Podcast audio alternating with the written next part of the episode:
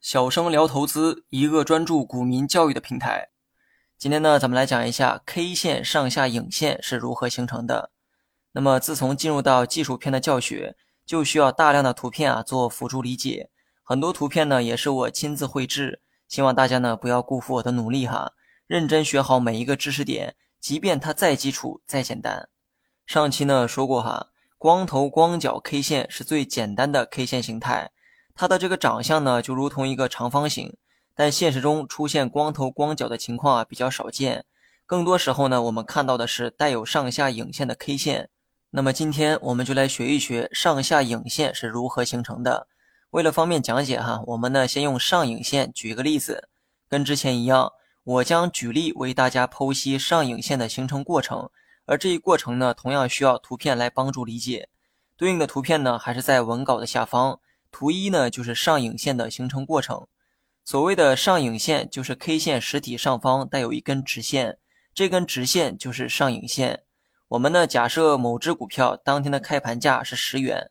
当天出现过的最高价是十二元，最后的收盘价是十一元。而这一过程呢，如果用 K 线来记录，对应的 K 线就会是一根带有上影线的 K 线。我们呢一步一步的进行剖析。某只股当天的开盘价是十元，此时的 K 线呢就是一根横线，这根横线对应的价格是十元。随后呢，股价开始上升，K 线呢从一根横线开始向上拉伸，并且形成柱状。而且这个颜色呢变为了红色阳线，股价呢在盘中持续的上升，对应的 K 线柱子也会越来越长，直到股价涨到十二元。你会发现到这儿为止啊，跟上期讲的内容呢一模一样。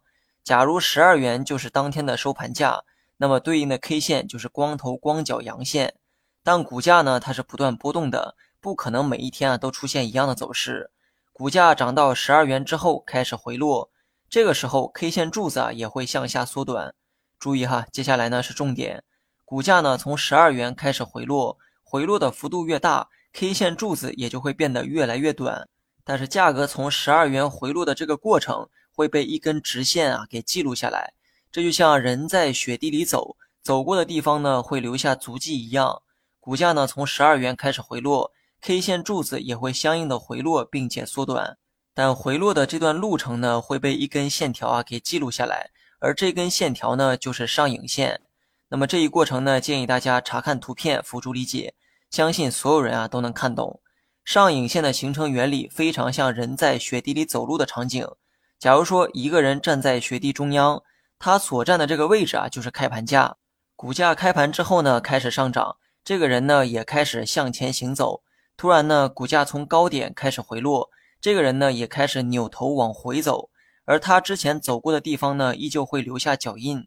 这个脚印呢，就等同于 K 线的上影线，最远的脚印代表它走过的最远距离，而 K 线的上影线就代表股价在盘中走过的最高价格。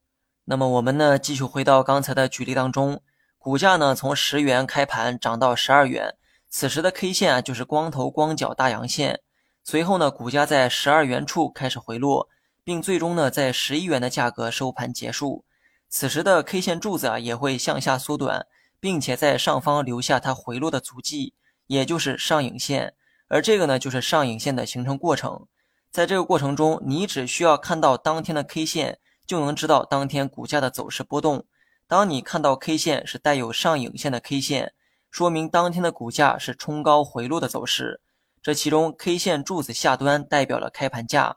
也就是十元，K 线柱子上端代表了收盘价，也就是十一元，而上影线最高点代表了当天的最高价，也就是十二元。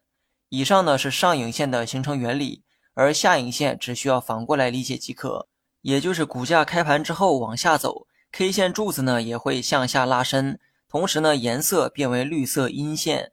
当股价从某个低点开始回升的时候，K 线柱子呢也会向上缩短。同时呢，也会在下方留下它回升的足迹，也就是下影线。那么对应的图片呢，可以查看文稿中的图二。最后呢，还是老规矩哈，学会了一定记得在评论区回复六六六。